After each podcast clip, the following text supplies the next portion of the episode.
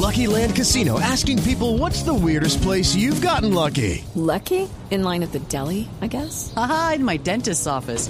More than once, actually. Do I have to say? Yes, you do. In the car before my kids' PTA meeting. Really? Yes. Excuse me, what's the weirdest place you've gotten lucky? I never win and tell. Well, there you have it. You can get lucky anywhere playing at LuckyLandSlots.com. Play for free right now. Are you feeling lucky? No purchase necessary. Void where prohibited by law. 18 plus. Terms and conditions apply. See website for details.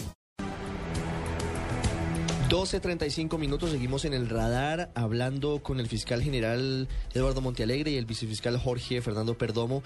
Les propongo que hagamos una ronda por las redes sociales, preguntas que nos hacen los oyentes a esta hora a través de la cuenta arroba Blue Radio Co y también a través de la cuenta de Twitter de, la Fiscalía arroba Fiscalía Col. Les hago la primera pregunta.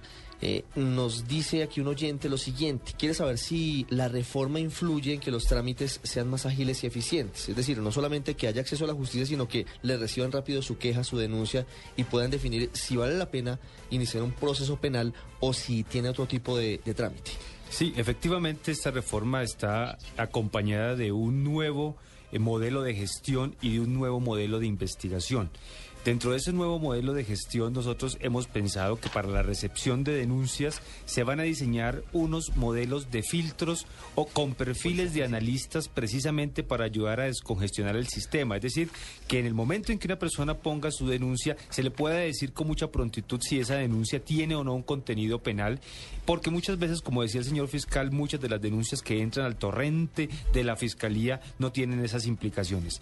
Por eso también vamos a implementar un modelo de priorización y de análisis de contextos en la investigación penal que sin duda va a permitir hacer más efectiva y eficaz la investigación. Entonces tendremos un nuevo modelo de gestión de recepción, recepción de denuncias, pero también de investigación. Y esto sin duda va a permitir que todo sea más fácil para el ciudadano que se acerca a la fiscalía a contar ese problema que tiene.